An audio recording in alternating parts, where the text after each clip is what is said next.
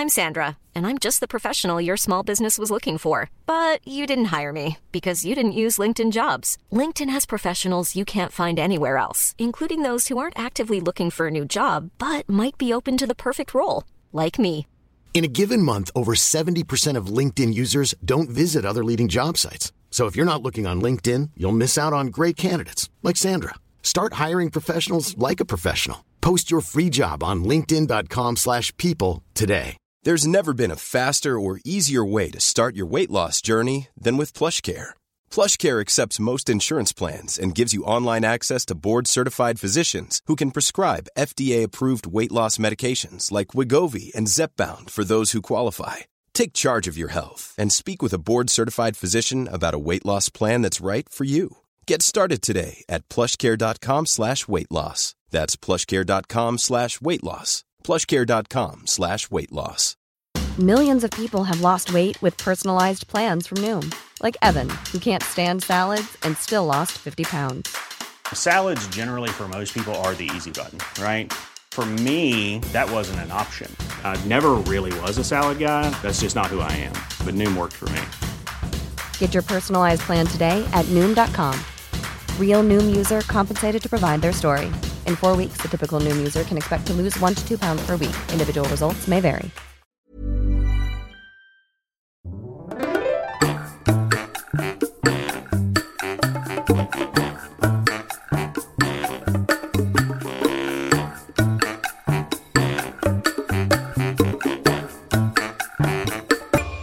Hola, ¿qué tal? Esto es How to Spanish Podcast. Yo soy David. Y yo soy Ana. En este episodio vamos a hablar sobre las cosas que solo pasan en las grandes ciudades. This podcast is made possible thanks to our Patreon family. Some of the benefits include a PDF with grammar bits and vocabulary, as well as full videos and a transcript. If you want to join our Patreon family, just go to patreon.com slash howtospanishpodcast. Este es un shoutout para Kenaldo y Steve.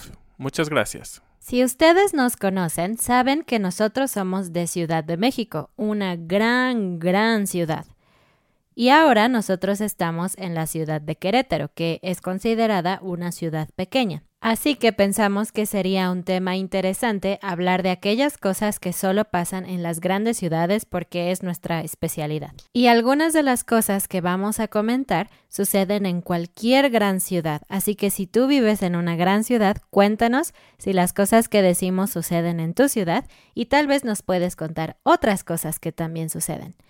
Y algunas otras cosas de las que vamos a hablar están enfocadas en la Ciudad de México. Y solo para aclarar un poco, les queremos comentar que la Ciudad de México tiene aproximadamente 22 o 23 millones de habitantes y la ciudad en la que vivimos actualmente, que es Querétaro, tiene aproximadamente uno y medio o dos millones de habitantes. Entonces, obviamente hay una gran diferencia.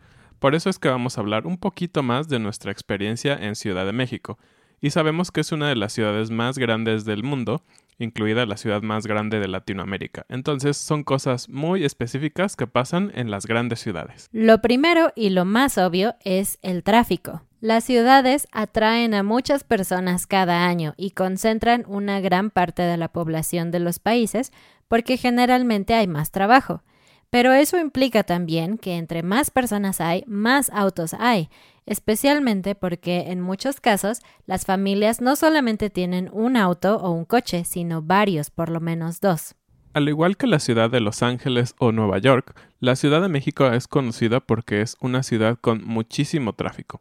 Y como dijo Ana, esto es porque hay muchos vehículos, tanto de las familias como del transporte público. Entonces, obviamente se vuelve un caos.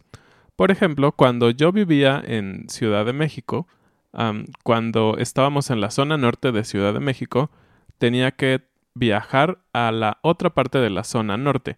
Y ese trayecto tal vez lo hacía en una hora o una hora y media en el auto. Y parecía que tal vez era mejor ocupar el transporte público, pero el transporte público en la zona donde vivíamos hacia mi trabajo no era muy directo, entonces tenía que hacer muchos cambios y por lo tanto perder mucho tiempo. Entonces la mejor opción era tener un auto. Y algo específico de la Ciudad de México, la verdad es que no sé cómo es en otras ciudades, me gustaría que ustedes me dijeran, es que la gente atraviesa la calle donde puede. No atraviesan las calles exactamente en la esquina donde se supone que los peatones, es decir, las personas que caminan, deben cruzar, sino que a veces cruzan a la mitad de la calle o casi en la esquina, en cualquier lugar.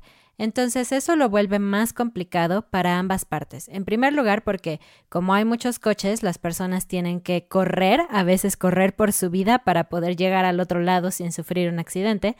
Pero también si tú manejas, esto es horrible, porque debes de estar cuidando no solamente los autos que vienen, sino también que en cualquier momento una persona puede atravesarse frente a tu auto sin previo aviso. Y obviamente esto sucede mucho justamente cuando hay tráfico, porque a las personas se les hace fácil pensar, ah, los autos no se están moviendo, puedo atravesarme entre los autos. Pero yo vi una ocasión a alguien, no fue un atropello muy feo, es decir, no murió nadie o salió sangre o algo por el estilo, pero yo vi una vez que alguien se cruzó y una persona venía distraída en su teléfono mientras estaba el tráfico y avanzó un poco y había una persona frente a él cruzando y le pegó en las piernas. Obviamente la persona se espantó mucho y fue todo un drama porque se bajó la persona del auto y la otra persona se tiró al piso y fue mucho drama. Pero la realidad es que no es una buena idea cruzar aunque los autos parezcan estar detenidos, ¿no? Es por eso que hay líneas para cruzar de un lado de la calle al otro. Y también para eso están los semáforos, pero a veces los semáforos no están muy bien calibrados o no están muy bien programados. Recuerdo cerca de mi universidad que había varios cruces en donde mis compañeros y yo decíamos que eran los cruces de la muerte, porque era muy difícil cruzar esas calles, especialmente por los semáforos, porque a veces venían los coches sobre la avenida y cuando se detenían empezaban a llegar los coches del otro lado y los también los que daban una vuelta. Entonces era, no había ningún momento en el que no hubiera un coche cerca de ti. Relacionado al tráfico está el tema de el tiempo, ¿no? En una ciudad normalmente tienes que tener mucho tiempo antes para llegar a una cita, a tu trabajo o a cualquier lugar. Entonces esto hace a veces complicado eh, justamente el movimiento, ¿no? Y siempre tienes prisa. Es muy muy común ver a personas que van muy desesperadas manejando en su auto muy rápido y tratando de cambiarse de carriles y todo eso. Eso creo que es común en todas las ciudades. Pero también es común ver a las personas caminando muy muy deprisa, y esto lo hacen cuando van a tomar el metro o van a tomar algún otro tipo de transporte público. Entonces es muy común ver por las mañanas, cuando la gente tiene que llegar a su trabajo, temprano y tal vez ya van muy tarde, ver a las personas desesperadas por llegar rápido. Entonces, ir deprisa es una de las cosas que es muy común ver también en las grandes ciudades. Por ejemplo, caminar a prisa es algo que está en mis genes, porque ahora no puedo caminar despacio. De hecho, David siempre se ríe de mí, porque a veces estamos en un lugar sin prisa, estamos como turistas o algo así, y estamos caminando y yo empiezo a caminar súper, súper rápido. Y David me dice, calma, calma, no hay prisa. Pero para mí es muy natural caminar muy rápido porque crecí en una gran ciudad. Eso también puede provocar algunos conflictos con los turistas. Ustedes saben que a los mexicanos nos agradan mucho los extranjeros y los turistas en general.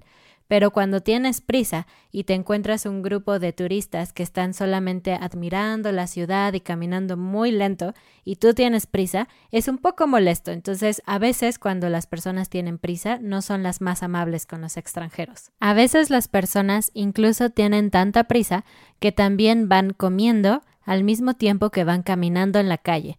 Yo recuerdo haber hecho eso, como tenía 10 minutos, 15 minutos antes de una lección, en la escuela, entonces yo compraba algo y mientras caminaba a la escuela iba comiéndome esa cosa.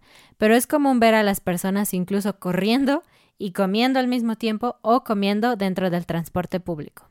Y también comiendo mientras manejan. Sé que no es lo más recomendable, pero la verdad es que yo algunas veces lo hice, porque tenía muchísima hambre y tenía que comer en ese momento porque no iba a tener oportunidad después. Ni modo. Otra cosa que es muy probable que solo sucede en grandes ciudades son las manifestaciones. Y la palabra manifestación viene del verbo manifestar, que simplemente es decir algo o expresar algo, ¿no? No parece tan malo. Entonces, una manifestación es cuando un grupo de personas deciden tomar una calle o plantarse frente a un edificio y no moverse. Normalmente llevan pancartas y gritan y a veces llevan ropa del mismo color, depende del motivo de la manifestación. Y generalmente es porque no están de acuerdo con algo. Y normalmente ese algo es el gobierno. Entonces, Ciudad de México, que anteriormente se llamaba Distrito Federal, es la ciudad que concentra la mayor parte del el gobierno federal, por eso se llamaba Distrito Federal. entonces, muchas de las dependencias gubernamentales importantes que tienen que ver con agricultura, que tienen que ver con turismo, que tienen que ver con energía, muchas cosas, están en Ciudad de México. Entonces, si alguien, digamos, de Oaxaca, está en desacuerdo porque cambiaron una ley que va a cambiar la manera en que ellos vendían sus productos ah, de agricultura, ellos seguramente van a ir hasta Ciudad de México y van a hacer una manifestación. Y nos tocó vivir diferentes tipos de manifestaciones muy exóticas. A mí me tocó ver el grupo de campesinos que estaban muy molestos y llevaban sus machetes en la calle. Y los machetes, y con los machetes golpeaban el pavimento. Entonces, al golpear el pavimento, salían chispas de los machetes y era un sonido muy fuerte porque no eran solamente dos o tres manifestantes, eran como 200. Y estos 200 manifestantes daban miedo, la verdad. Tú solo querías pasar rápido. Pero ellos estaban peleando o manifestándose pidiendo que se cambiaran algunas leyes agrarias. Otra de las manifestaciones más memorables fue la de un grupo de campesinos, no recuerdo por qué estaban enojados, pero ellos hacían las manifestaciones encuerados, o sea, sin ropa. Y bueno, en una ciudad con mucho tráfico, cuando unas personas toman la calle y deciden cerrarla, es muy complicado porque no solamente afectan esa parte de la ciudad, sino casi toda la ciudad, porque eh, las personas que tenían que pasar por allí ahora deben encontrar otras opciones, ¿no? Entonces, si daba la casualidad que tú estabas cerca de la manifestación y justo en ese momento cerraban la calle, adiós, ibas a estar ahí por horas porque era muy difícil salir de ese lugar. Y eso nos sucedió una vez alrededor de puros hombres encuerados. Fue muy incómodo. Y el último ejemplo que quiero darles de una manifestación que realmente se convirtió en un plantón, que era esta otra palabra que ocupaba, fue la de nuestro ahora presidente de la República. Cuando él perdió una elección hace algunos años, cuando él también quería ser presidente, él se plantó en la avenida Reforma. Si ustedes han viajado a Ciudad de México, esta es una avenida muy importante porque ahí hay muchos edificios de comercio, muchos edificios bancarios, edificios del gobierno. Entonces es una de las avenidas más importantes de la Ciudad de México. Y él dijo que como la elección había sido un fraude, entonces él iba a estar en esa avenida hasta que se cambiara el resultado de la elección, lo cual no pasó porque nunca se pudo declarar que realmente fue un fraude o no. Y ellos gritaban, voto por voto. sí, ellos gritaban muchas cosas, pero lo interesante de esta manifestación es que se volvió un campamento. Ellos pasaron ahí días, semanas, meses, meses completos en esos campamentos o estando de manifestación. Fue una locura y creo que simplemente es algo que en ninguna otra ciudad de México verías pasar. Seguramente en algunas otras ciudades, tal vez durante algunos días, pero literalmente meses, no lo sé. Si ustedes conocen alguna ciudad que ha tenido una manifestación por meses, nos gustaría que nos dijeran cuál fue el motivo. Y también en las grandes ciudades hay una gran disponibilidad de transporte público, ¿no? Por ejemplo, en esta ciudad donde vivimos, Querétaro, que es una ciudad pequeña, a veces las personas tienen que esperar 20 o 30, 40 minutos para que un camión que los lleve a donde ellos quieren ir pase. Es muchísimo tiempo. En Ciudad de México, por el contrario, hay transportes que llegan constantemente. Siempre hay otro camión, otro autobús, otro metro, etc. A veces el problema es que están tan llenos que no puedes subir y tienes que esperar el siguiente y el siguiente, pero hay mucha disponibilidad. Y algo que pasa muy interesante, por lo menos en Ciudad de México y en general en las ciudades de, de, México, en el transporte público, es que como la gente tiene prisa y necesita salir de su casa mucho tiempo antes para poder llegar a donde quiere llegar, a veces usan el tiempo en el transporte público de una manera productiva, digamos. Y no me refiero a que están estudiando o leyendo, sino que a veces incluso están haciendo la tarea. Una vez me tocó ver a un estudiante de arquitectura dibujando cosas en un plano en el transporte público. Es una locura porque para hacer ese tipo de trabajo necesitas una mesa, necesitas un lugar estable, pero probablemente él no tuvo otro momento en el día para hacerlo y lo estaba haciendo allí. Y también están las mujeres que se pueden maquillar en el transporte público, ya sea un taxi, el metro, el camión, lo que sea. Eh, se va moviendo mucho, pero aún así ellas logran un maquillaje perfecto. Y de hecho, esa es una de las habilidades que yo adquirí. Realmente yo no lo hacía en el metro o en el camión, pero sí en el coche cuando mi papá me llevaba a la escuela. Y ahora, cuando salgo con David, a veces también voy maquillándome en el coche. Y también hablando un poquito de la disponibilidad del transporte público, algo que es muy importante es el metro. Solo las grandes ciudades normalmente tienen un metro. Por ejemplo, en México, solo la Ciudad de México obviamente tiene una línea de transporte colectivo metro muy, muy grande. Pero en ciudades también grandes como Monterrey y Guadalajara, solo hay unas pequeñas, pequeñas líneas de transporte. Entonces, obviamente es muy importante el metro porque te puede llevar muy, muy rápido, a diferencia de un transporte que va sobre la avenida, porque tiene que pasar por todo el tráfico al igual que los autos. Es por eso que el metro es una de las mejores soluciones para ciudades grandes, aunque también puede llevar a mayores problemas, ¿no? Hay muchísima gente, obviamente eh, si hay mucha gente puede haber descontrol y puede haber algunos robos en los metros y sabemos que en metros muy famosos como el de París o Nueva York esto sucede también que hay gente que es profesional para robar en el metro y te roba la cartera u otro tipo de cosas. Entonces es un riesgo que hay que tomar por un transporte ágil. Y hablando del metro, hace algunos años, para entrar al metro necesitabas comprar unos pequeños boletos en la taquilla y meterlos a una máquina de torniquetes que después te permitía el acceso. Pero ahora se están modernizando, entonces, además de los boletos, se puede entrar al metro con una tarjeta y hay tarjetas para el metro y para otro transporte que se llama el Metrobús en Ciudad de México. Y algo chistoso es que a veces se te olvidaba tu tarjeta, perdías tu tarjeta, no sé, y no hay literalmente ninguna otra manera de entrar si no tienes una tarjeta. Así que era muy común ver a las personas que habían olvidado la tarjeta pedirle a otros que les ayudaran a entrar al metro o al metrobús. Y he leído que esto no solo pasa en Ciudad de México, sino en otras ciudades. Creo que leí que en Nueva York, pero ustedes díganme si esto pasa en sus ciudades. Y particularmente en Ciudad de México es interesante porque la forma en que pedimos a alguien que nos ayude a pasar es muy corta, porque como ya dijimos, hay mucho tráfico y no tienes tiempo para decirle a alguien, Ay, es que olvidé mi tarjeta en mi casa. Disculpe, señora, por favor. Es mucho tiempo. La persona tiene mucha prisa y tú también.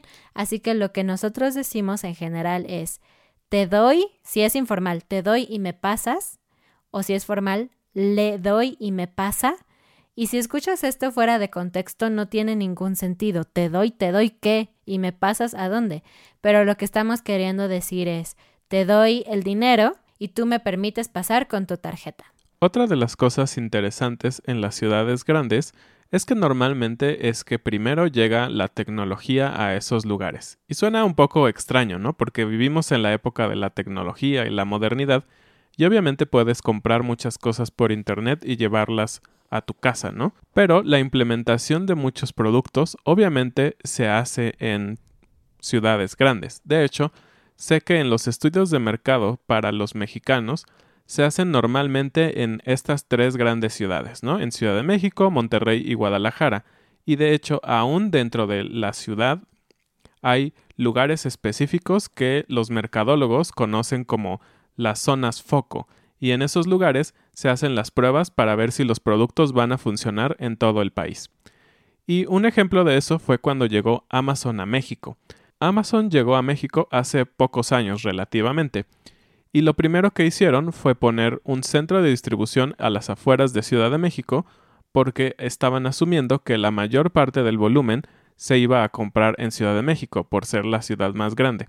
Y de hecho, fue en Ciudad de México donde ofrecieron el servicio de entrega al día siguiente si eres miembro Prime. En ninguna otra ciudad lo ofrecieron cuando ellos llegaron. Entonces, la primera implementación importante para Amazon en México fue en la Ciudad de México. Y algo que pasa cuando vives en una gran ciudad es que asumes que el resto del mundo es como tú, pero muchas veces no es así. Por ejemplo, para nosotros siempre fue muy común, casi desde que llegó Amazon, comprar cosas por Internet, cualquier cosa por Internet. Pero cuando llegamos aquí, a esta ciudad pequeña, nuestros amigos se reían un poco de nosotros, porque todo el tiempo que comprábamos algo decían, oh, qué bonito, ¿dónde lo compraste? En Amazon oh, me gusta mucho esto que compraste. Y nosotros sí, en Amazon. Y ellos se reían como, ay, son los chicos Amazon, porque todo lo comprábamos en Amazon. Y para nosotros eso era muy normal, no entendíamos por qué para las personas sonaba extraño. Pero incluso hablando con amigos y conocidos, a veces ellos nos decían que querían comprar alguna cosa y les decíamos, ah, búscalo en Amazon. Y ellos decían, no, es que ¿Cómo? Por Internet. ¿No es un poco inseguro? La gente no está acostumbrada a comprar en Internet y todavía tiene algunas ideas un poco extrañas respecto a comprar las cosas con tarjeta en Internet. Y creo que esto solo habla del tema de la implementación en las ciudades. Se te hace mucho más fácil de implementar nuevas cosas, ¿no? Porque de cierta manera estás en el lugar donde nacen y eso lo convierte en algo más fácil que esperar a ver cómo sucede el cambio. Otra cosa que creemos que es muy diferente en las ciudades grandes es la disponibilidad de lugares para comprar cosas que necesitas en el día a día. Y normalmente son centros comerciales, supermercados, mercados, tiendas y farmacias. Es muy común que puedes encontrar lugares así de manera muy rápida en una ciudad grande. Por ejemplo, cuando yo era niño, donde vivía, teníamos un supermercado, que de hecho era un Walmart, prácticamente a cinco minutos de la casa.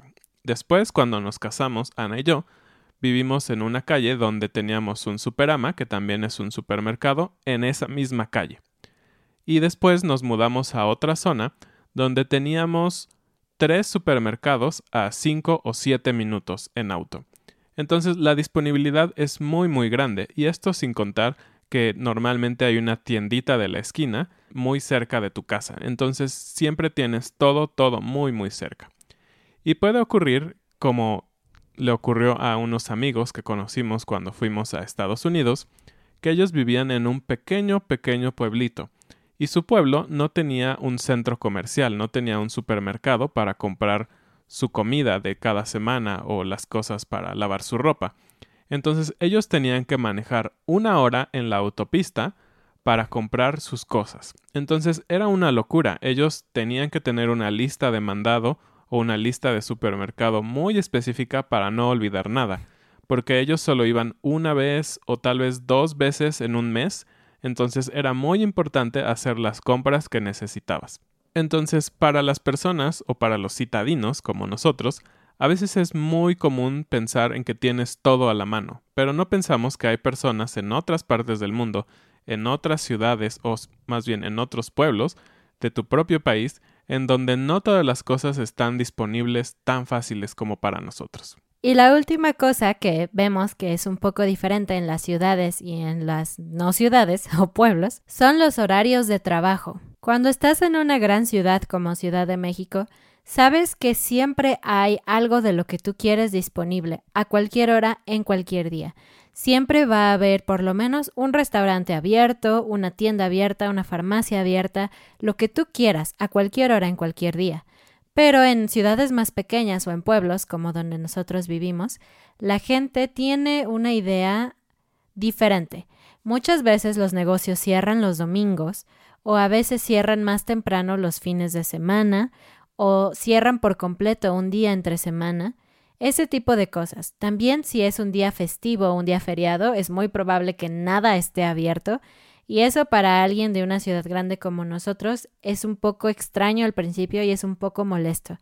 Pero después te acostumbras y claro, está bien, la gente tiene derecho a descansar, ¿no? Pero a veces olvidas eso porque vives en una ciudad que nunca duerme y todo el tiempo hay gente trabajando. Llegamos a la frase del día. La frase del día es una frase que dicen los vendedores en el metro, en los camiones o generalmente en la calle en México. La frase es llévele, llévele. Llévele, llévele es el verbo llevar. Pero cuando tú escuchas esta frase, llévele, llévele, lo que significa es compra. Es una frase que usan para atraer tu atención a los productos que ellos venden porque quieren que tú compres algo. Entonces, a veces como broma nosotros usamos esta frase con amigos o algo así. Por ejemplo, si vas a la casa de un amigo y tu amigo cocinó cupcakes para ustedes y tú empiezas a comerlos y dices, oh, están buenísimos. Tu amigo puede decir, llévele, llévele, como diciendo, ah, ¿te gustan? Bueno, puedes comprármelos. Bueno, esto fue todo por este episodio. Díganos si ustedes son citadinos o no citadinos, qué les parece, les gustaría vivir en una ciudad o no. Cuéntenos. Recuerda compartir este episodio si te gustó, darle like si nos estás viendo en YouTube, visita nuestras redes sociales y nuestra página de Patreon, en donde puedes obtener un PDF con todo el vocabulario que usamos en este episodio, notas de gramática y también una transcripción, palabra a palabra y es interactiva. Hasta la próxima. Adiós.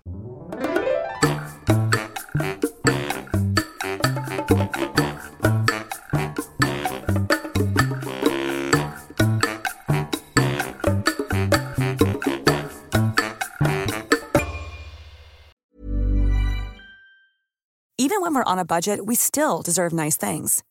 Quince is a place to scoop up stunning high-end goods for 50 to 80% less than similar brands. They have buttery soft cashmere sweaters starting at $50, luxurious Italian leather bags, and so much more. Plus, Quince only works with factories that use safe, ethical, and responsible manufacturing. Get the high-end goods you'll love without the high price tag with Quince. Go to quince.com/style for free shipping and 365-day returns. Mom deserves the best, and there's no better place to shop for Mother's Day than Whole Foods Market. They're your destination for unbeatable savings, from premium gifts to show-stopping flowers and irresistible desserts. Start by saving 33% with Prime on all body care and candles. Then get a 15-stem bunch of tulips for just $9.99 each with Prime. Round out Mom's menu with festive rosé, irresistible berry chantilly cake, and more special treats. Come celebrate Mother's Day at Whole Foods Market. When you make decisions for your company, you look for the no brainers. And if you have a lot of mailing to do, stamps.com is the ultimate no brainer. It streamlines your processes to make your business more efficient, which makes you less busy. Mail checks, invoices, legal documents, and everything you need to keep your business running with stamps.com. Seamlessly connect with every major marketplace and shopping cart. Schedule package pickups and see your cheapest and fastest shipping options from different carriers with rates up to 89% off USPS and UPS rates. And with the stamps.com mobile app, you can take care of mailing and shipping wherever you are. Make the same no-brainer decision as over 1 million other businesses with stamps.com. Sign up with code program for a 4-week trial plus free postage and a free digital scale. No long-term commitments or contracts. That's stamps.com. Code program.